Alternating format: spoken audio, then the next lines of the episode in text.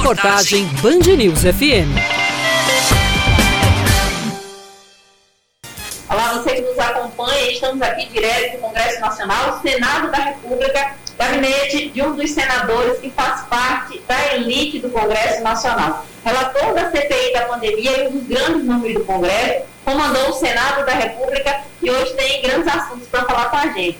Eu estou aqui ao lado do senador Renan Calheiro. Senador, prazer, uma satisfação ter conosco para falar justamente desses assuntos que dizem respeito a projetos no Congresso, mas também ao Brasil como um todo. Tá, o prazer é todo meu, eu estou aqui inteiramente à sua disposição. Senador, é, vamos começar falando sobre CPI. Não tem como falar com o senhor sem iniciar com o CPI. Eu sou um relator do CPI da pandemia e como é que tem sido elaborar esse relatório e ouvindo também nomes ligados ao mundo político, ao governo federal também ao mundo empresarial nesse envolvimento, tanto com a compra de vacinas como com o combate à pandemia. É, nós estamos na reta final dessa comissão parlamentar de inquérito. Nós trabalhamos durante ininterruptos cinco meses, né, investigando em várias direções é, nós temos um resultado assim que é inédito do ponto de vista do acesso a provas, a informações, a propostas que aprimorarão a legislação, né, e há uma fundamental resposta que nós haveremos de dar responsável à sociedade brasileira. É, se há responsabilidade de alguém no agravamento do número de mortes no Brasil em função da pandemia. É, a sociedade tem direito de saber disso. E essa comissão se formou exatamente para isso. Porque CPI só tem sentido quando um assunto muito grave não está sendo investigado, nem pela Polícia Federal, nem pelo Ministério Público, nem por setor do próprio Judiciário. Aí você faz uma investigação parlamentar coletiva né, e com poderes judiciais ela supre a necessidade daquela investigação.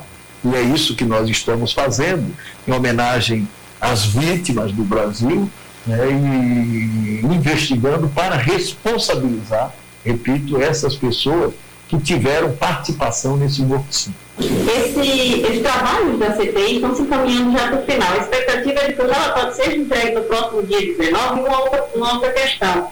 É, a população pode esperar que os culpados sejam responsabilizados por possíveis omissões dentro do combate à pandemia, aliás, dentro do combate à pandemia? Ah, sem dúvida nenhuma, pode sim. O compromisso que nós temos é efetivamente esse. Né? A Comissão Parlamentar de Inquérito, ela, ela desenvolveu um grupo que tem uma participação muito importante, esse chamado G7. Né? Nós investigamos em muitas direções, ouvimos muitas pessoas, é, quebramos muitos sigilos, tivemos acesso a muitas informações né, e comprovamos tudo, efetivamente, tudo que se investigou. Só duas investigações terão que ser continuadas: a questão dos hospitais federais no Rio de Janeiro e a destinação dos recursos da VTC logo, porque nós comprovamos a retirada dos recursos no banco, é, pagamentos que eram feitos em função daqueles recursos retirados, a devolução daqueles recursos para uma funcionária da VTC Log e nós não, pela quebra de sigilo, nós não acessamos o destino final desses recursos. Mas isso terá continuidade na investigação e agora com muitas outras informações que facilitarão esse despejo. De modo que nós estamos, assim, é, felizes né, com os trabalhos da própria comissão.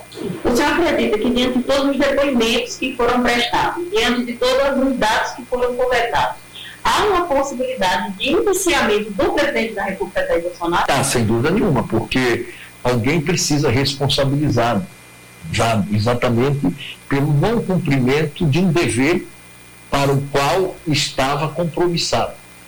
Então, é evidente que o presidente da República tem que ser responsabilizado. E não apenas o presidente da República, mas qualquer agente político, qualquer agente privado que, de certa forma, participou aí do agravamento dessa situação. O presidente da República se recusou a comprar vacina. Ele não acreditava na eficácia das vacinas. Ele dizia que quem tomasse vacina viraria jacaré, que a mulher nasceria pelo, que o homem afinaria a voz e que a imunização teria que vir pela liberdade que se daria ao vírus. Por isso que ele é, era favorável à aglomeração ele não queria que as pessoas usassem máscara. né? e ele não queria vacinar. Ele achava que todos tinham que submeter a um tratamento precoce, com cloroquina, com ivermectina, com azitromicina, né? e quando o vírus contaminasse o equivalente a 60% da população, haveria uma imunização de rebanho coletiva natural. Então, por isso, ele deixou de comprar as vacinas, ele se recusou a comprar as vacinas, o Brasil perdeu a condição de ter sido um dos primeiros países do mundo a vacinar, e muita gente morreu em função dessa demora e dessa recusa. A Comissão Parlamentar de Inquérito acessou muitos documentos, estudos, informações que comprovam exatamente que muitas dessas mortes poderiam ter sido evitadas. E não foram evitadas porque o presidente da República não fez a sua parte, não fez o seu papel, não cumpriu o seu dever constitucional. Nós tivemos desde o início da pandemia ministros que acabaram saindo e chegando no cargo, né, à frente do Ministério da Saúde, como exemplo do deputado Luiz Henrique Mandetta, Eduardo Pazuello, agora Marcelo Queiroga. Você acredita que qual é a parcela de responsabilidade desses ministros ou ex-ministros em relação a toda essa situação? Eles têm alguma parcela de responsabilidade, em especial o atual ministro Marcelo Queiroga? Ah, eu acho que tem, porque havia uma expectativa muito grande com relação ao trabalho do atual ministro da Saúde. Né? Diferentemente do Pazuello, ele tem uma formação profissional. As pessoas tinham uma expectativa com relação ao trabalho que ele poderia desenvolver. E o que nós verificamos na prática é que o, é que o Queiroga é uma espécie de Pazuello de jaleco. Né? E que ele fez uma conversão rapidíssima ao negacionismo Ultimamente ele teve aquela passagem por Nova York, pela ONU, onde inclusive contraiu o vírus, pousou sem máscara, é, desdenhou da eficácia das vacinas, disse que, que tinha sido vacinado e que isso não teria tido é, eficácia nenhuma, efeito nenhum com relação à, não contaminação pelo vírus da Covid, né, e suspendeu a vacinação de adolescentes sem comorbidade. Ele viria depor na comissão parlamentar de inquérito, ele é um dos investigados da comissão parlamentar de inquérito, mas nós resolvemos, já depois de duas vezes, nós resolvemos cancelar o seu terceiro depoimento. Porque, sinceramente, depois do que ele tem feito, ele não teria nada acrescentar. E nós vamos ouvir, nesse dia que será o dia final do depoimento, na segunda-feira, os representantes de vítimas da Covid, e vamos ouvir também o representante da Conitec, que é o conselho, que deveria ter decidido e não decidiu.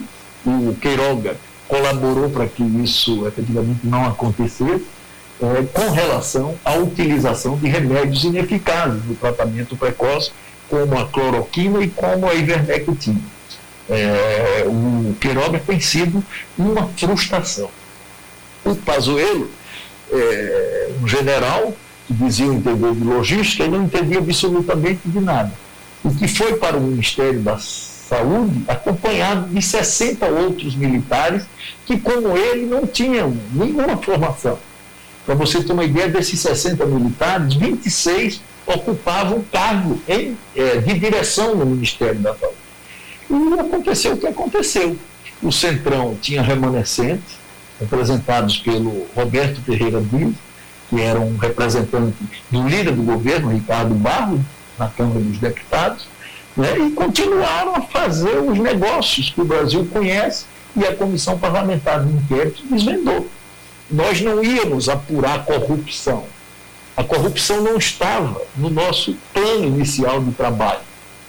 Mas logo nós nos deparamos com o caso da Covaxin, depois o governo que tinha comprado 20 milhões de doses de vacina da Covaxin, com um pedido do presidente da República, o primeiro-ministro da Índia, fez um pedido de mais 50 milhões de doses.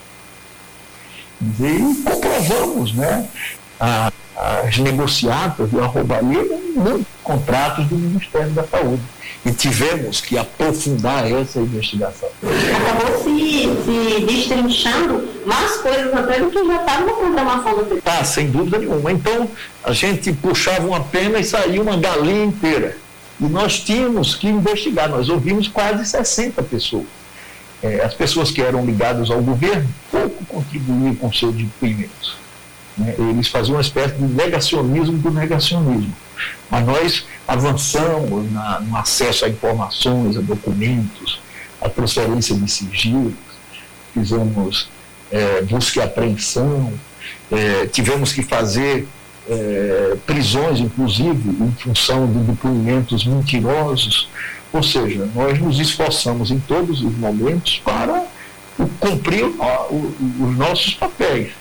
Né? Mas a comissão, ela, pela sua existência, pela maneira como devolveu ao parlamento a condição de investigar, pelos índices de aprovação, pela aderência que tinha da sociedade, nós chegamos a ter 78% de aprovação naquela primeira pesquisa do Datafolha. O parlamento hoje é uma instituição desgastada no mundo todo, aqui no Brasil também. E você ter no parlamento, no momento em que cai a sua avaliação, uma aprovação de, de 78% de uma instituição parlamentar, de uma comissão parlamentar de inquérito, é algo que não podemos esquecer. Nós tivemos uma participação muito grande da sociedade na própria investigação, na checagem de dados, na formulação de perguntas para que nós fizéssemos aos depoentes. Quando Pazuello foi depor, por exemplo, eu abri na, na rede social é, uma chamada para que as pessoas ajudassem a formular perguntas. Você acredita que em uma hora nós recebemos mais de 6 mil perguntas formuladas? pelos internautas. Então, essa CPI ela contou com a participação da imprensa, é, que teve um engajamento muito grande em função de um esclarecimento definitivo dessas coisas, com o apoio da sociedade, com o apoio das redes sociais. Você acredita que a CPI da pandemia é, traz novamente e passa a ser novamente uma pioneira para que o Congresso Nacional instale outras CPIs investigue outras questões relacionadas ao Palácio do Planalto e também a outros setores, com mais credibilidade, devolvendo ao Congresso o poder fiscalizador e também investigador? Ah, sem dúvida nenhuma, é um legado que nós deixaremos. É, do ponto de vista do aprofundamento das investigações, da atualização da lei da ICPI, da lei do impeachment, que é uma lei da década de 50 que já foi revogada em muitos aspectos pela Constituição de 88. É, nós temos que colocar prazos para que o presidente do Senado e o presidente da Câmara, toda vez que receber um pedido de impeachment, ele possa despachar em 30 dias, né, e que desse despacho tenha a possibilidade de haver recurso ao plenário. E nós temos também que corrigir o encaminhamento dos relatórios de comissões parlamentares de inquérito para a Procuradoria-Geral da República, para que o procurador, em nenhuma hipótese, substitua uma investigação coletiva então, toda vez que ele tiver que arquivar um trabalho profundo, isento, independente, de uma comissão parlamentar de inquérito que investigou à luz do dia, com acompanhamento da sociedade, ele possa fazer isso, claro, mas da sua decisão haja uma revisão por uma comissão da própria instituição. Eu acho que se nós aprimorarmos a legislação para encher esses pontos, esses claros, esses vazios, nós teremos avançado com relação ao que significou a existência dessa comissão parlamentar de inquérito. Senador, vamos falar agora um pouquinho sobre os projetos que estão em análise aqui no Congresso Nacional, tanto Câmara quanto Senado. Ontem, a Câmara o projeto que trata sobre a mudança na cobrança do ICMS visando diminuir o preço dos combustíveis, né? E agora esse projeto vem do Senado da República. Como é que você viu essa aprovação e qual a expectativa da análise aqui no Senado Federal? Olha, isso é uma aprovação, na verdade, oportunista, demagógica, porque você efetivamente só vai baratear o preço dos combustíveis se você mudar a política de preços da Petrobras. O que é essa política de preços da Petrobras? Ela leva em consideração o, o câmbio, o dólar do dia e o preço internacional do barril de petróleo. É por isso que aumenta todos os dias. É, eu sempre defendi a substituição dessa política. Foi exatamente a implementação dessa política que derrubou o Pedro Parente da Petrobras. E de lá para cá essa política se mantém. Então você mexer no ICMS dos estados e dos municípios, para que isso tenha uma redução circunstancial de 5, 6%. do valor do, do, da gasolina, do valor do, do óleo diesel, é, num sistema de preço, numa política de preço que aumenta praticamente duas, três vezes por semana, quer dizer, isso na prática não tem eficácia. Né? Apenas serve para diluir a responsabilidade do presidente da República com a volta da inflação, com o preço impagável que não cabe no bolso das pessoas dos combustíveis, do, do gás, do gás de cozinha, é, com os governadores, porque o ICMS ele sempre foi cobrado historicamente, nenhum estado aumentou o ICMS. O que aumentou foi o preço dos combustíveis em função da adoção de uma política de preço que é equivocada. Porque se o Brasil produz 98% do que consome, se a Petrobras produz, não tem sentido que esse 100%, que o todo, né, seja reajustado diariamente quase, em função do dólar, que tem uma variação diária, e em função do preço internacional do petróleo, que tem também uma variação diária. Nós temos que mexer nessa política de preço e fazer uma reforma tributária. Mas uma reforma tributária não apenas do ICMS, mas uma reforma tributária profunda, né, que simplifique os impostos, que dispense a necessidade de cada empresa contratar uma consultoria né, e que favoreça aí, é, abra caminhos para a diminuição dessa carga tributária. Eu acho que a chance dessa proposta que foi aprovada na Câmara passada no Senado é absolutamente nenhuma. Porque o Senado é a casa da federação, é a casa dos estados e dos municípios. E na hora que tiver que discutir, nós vamos discutir seriamente qual é a preliminar. É mudar a política de preço da Petrobras. É o que está garantindo a enormidade desse preço que não cabe efetivamente no bolso das pessoas e das famílias. Eu quero chegar nessa questão da reforma tributária contigo, mas antes, o presidente Jair Bolsonaro fez uma live e ele falou da possibilidade da privatização da Petrobras. Eu acredito que essa privatização pode ser efetivada, que passa aqui pelo Congresso, ou teriam outras alternativas para que o preço do combustível e até do gás de cozinha pudesse diminuir com ações mais efetivas do governo federal? Então, isso aí é também discurso, uma narrativa para dizer que ele vai retomar as propostas iniciais da sua campanha eleitoral. Porque qual é a distorção da política do preço da Petrobras? É que esses lucros são divididos com os acionistas, como lucros e dividendos. Então, a Petrobras hoje, ela não faz o volume de investimentos que fazia no passado. Quando a Petrobras não investe, é, quase que 70% da soma total dos investimentos do país deixam de ser realizados. Né? Então, a Petrobras precisa voltar a cumprir o seu papel, e na medida que você privatize a Petrobras, você vai aumentar a necessidade de se elevar a distribuição desses lucros e desses dividendos. O que significa dizer que com a privatização nós vamos ter efetivamente um preço, um preço maior para os combustíveis. Aí chegando agora na questão da reforma tributária, a gente vai falar das reformas como um todo, né, que estão em debate tributária, é, administrativa, eleitoral, mas com foco na reforma tributária. Ainda falando sobre combustíveis, os governadores estão é, pensando na possibilidade de ir até o STF contra esse projeto dos combustíveis. E eles defendem, alguns deles, que a reforma tributária seria a solução justamente não só para a questão do preço dos combustíveis, mas também dos outros itens da cesta básica e dos preços cada vez mais elevados. Como é que essa discussão da reforma tributária e do que o senhor acha que vai ser votado? Qual é o destino da reforma tributária? Eu acho que precisa ser feita. Né? O Brasil tem um dos mais complexos sistemas tributários do mundo. É, isso, no mínimo, precisaria ser simplificado. É, teria que haver uma consequente redução da carga e uma distribuição melhor desses recursos. Eu, por exemplo, quando fui presidente do Senado Federal, eu emendei duas vezes a Constituição Federal e elevei nas duas oportunidades 1% que os municípios brasileiros recebem todo mês de julho, e depois mais 1% que os municípios brasileiros recebem todo mês de dezembro.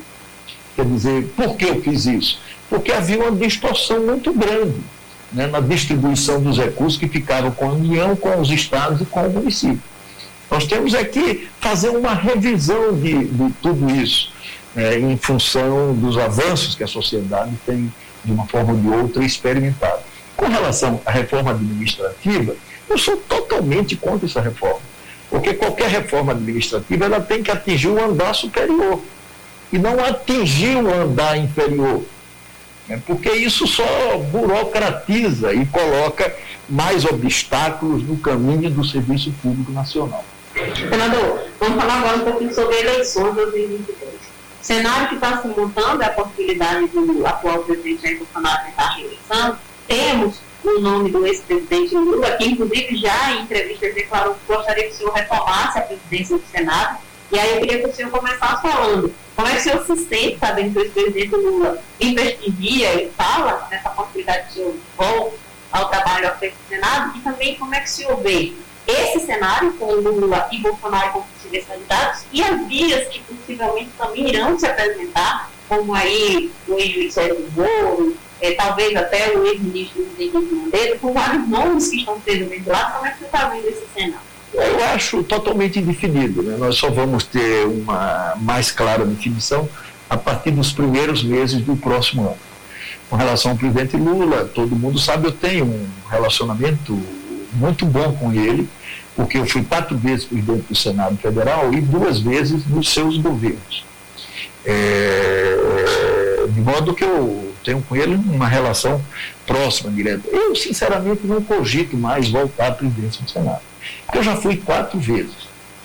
Eu e o presidente Sarney fomos quatro vezes presidente do Senado. E ninguém é, nunca foi cinco vezes presidente. Então, eu acho que eu já cumpri a minha cota, né? já dei a minha cota de participação.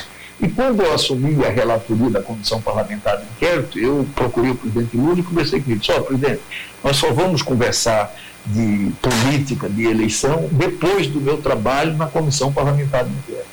Porque eu não queria, de alguma forma, que o trabalho fosse é, influenciado pela antecipação desse debate da eleição.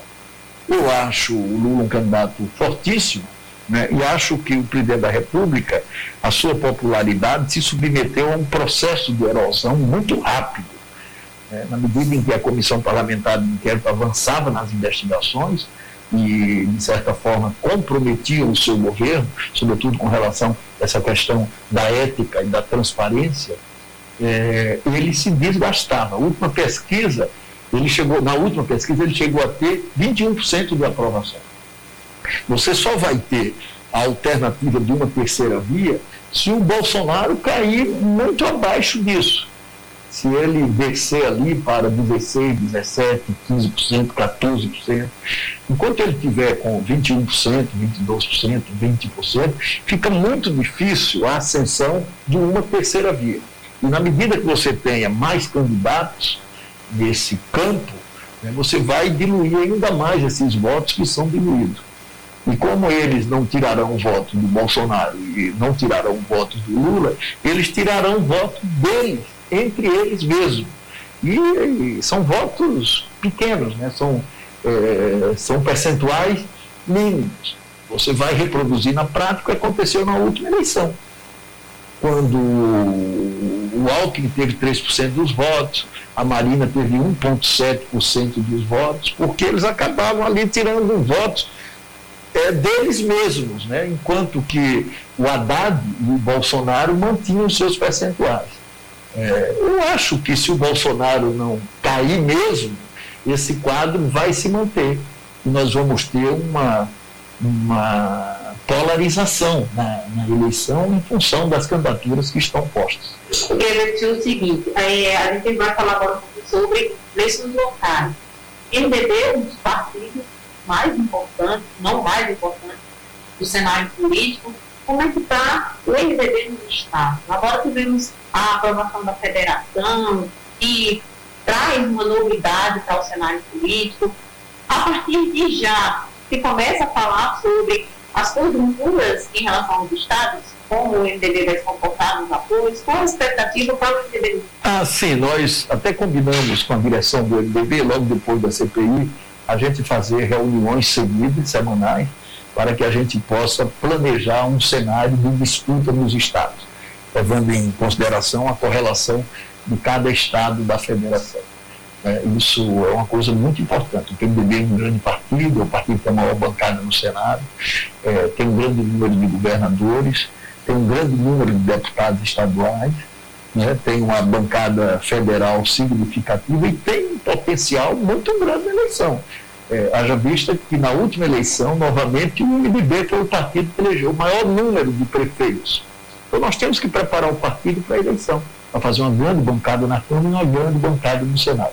E para que isso efetivamente aconteça, você tem que conversar com as lideranças, você tem que reunir o partido, você tem que fazer congressos partidários, né, para que a gente possa é, obter essa resposta da sociedade.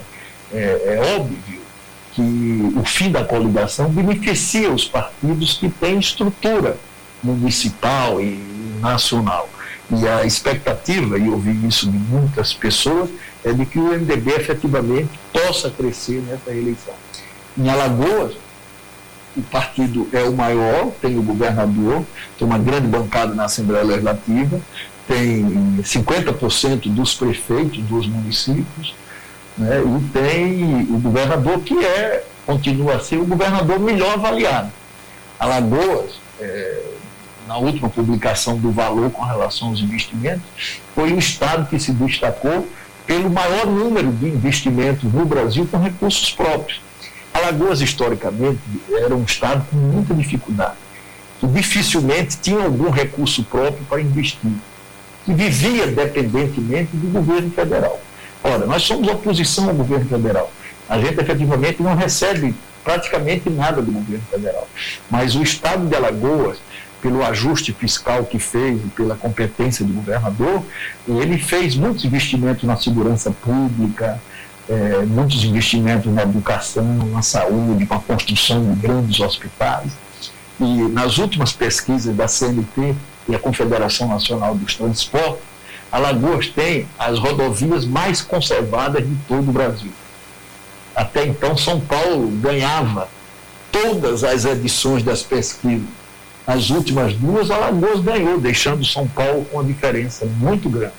Então, a expectativa dos alagoanos é que isso efetivamente continue no próximo governo. Senador Renan Calheiros, eu gostaria de lhe agradecer por essa entrevista, falando sobre assuntos tão importantes, num período que o Brasil está vivendo com tantas dificuldades, seja ela sanitária, econômica, eu queria que o senhor mandasse uma mensagem para o povo brasileiro e desde já lhe agradeço por toda a atenção e por esse bate-papo tão desconfortável. Não, eu que agradeço a você pela oportunidade de conversar com tantas pessoas, de responder a tantas perguntas é, que você faz. Né?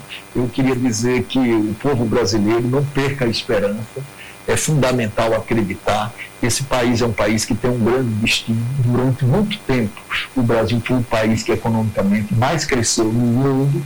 A gente tem que retomar essa vocação do país para gerar empregos, para diminuir as desigualdades, é, para desenvolver o país é, do ponto de vista social. E para que isso aconteça, é fundamental que nós tenhamos um presidente da República que tenha tamanho, que tenha formação, que tenha vontade política para sentar naquela cadeira. Isso está muito próximo, né? isso acontecerá em outubro do próximo ano, quando eu espero né, que o povo brasileiro, novamente, possa fazer justiça àquele que, que dispuser de uma proposta do governo de desenvolvimento que possa, em função de tudo isso, unir o país. Eu quero modestamente colaborar para que isso aconteça. Muito obrigada, senador. Essa foi nossa conversa com o senador Renan Calheiros, é, relator da CPI da pandemia, e tem feito esse trabalho aqui no Senado da República. Eu agradeço a você que nos acompanhou e que pôde aqui tirar suas dúvidas em relação ao trabalho aqui no Congresso Nacional. Um grande abraço para vocês e até a próxima.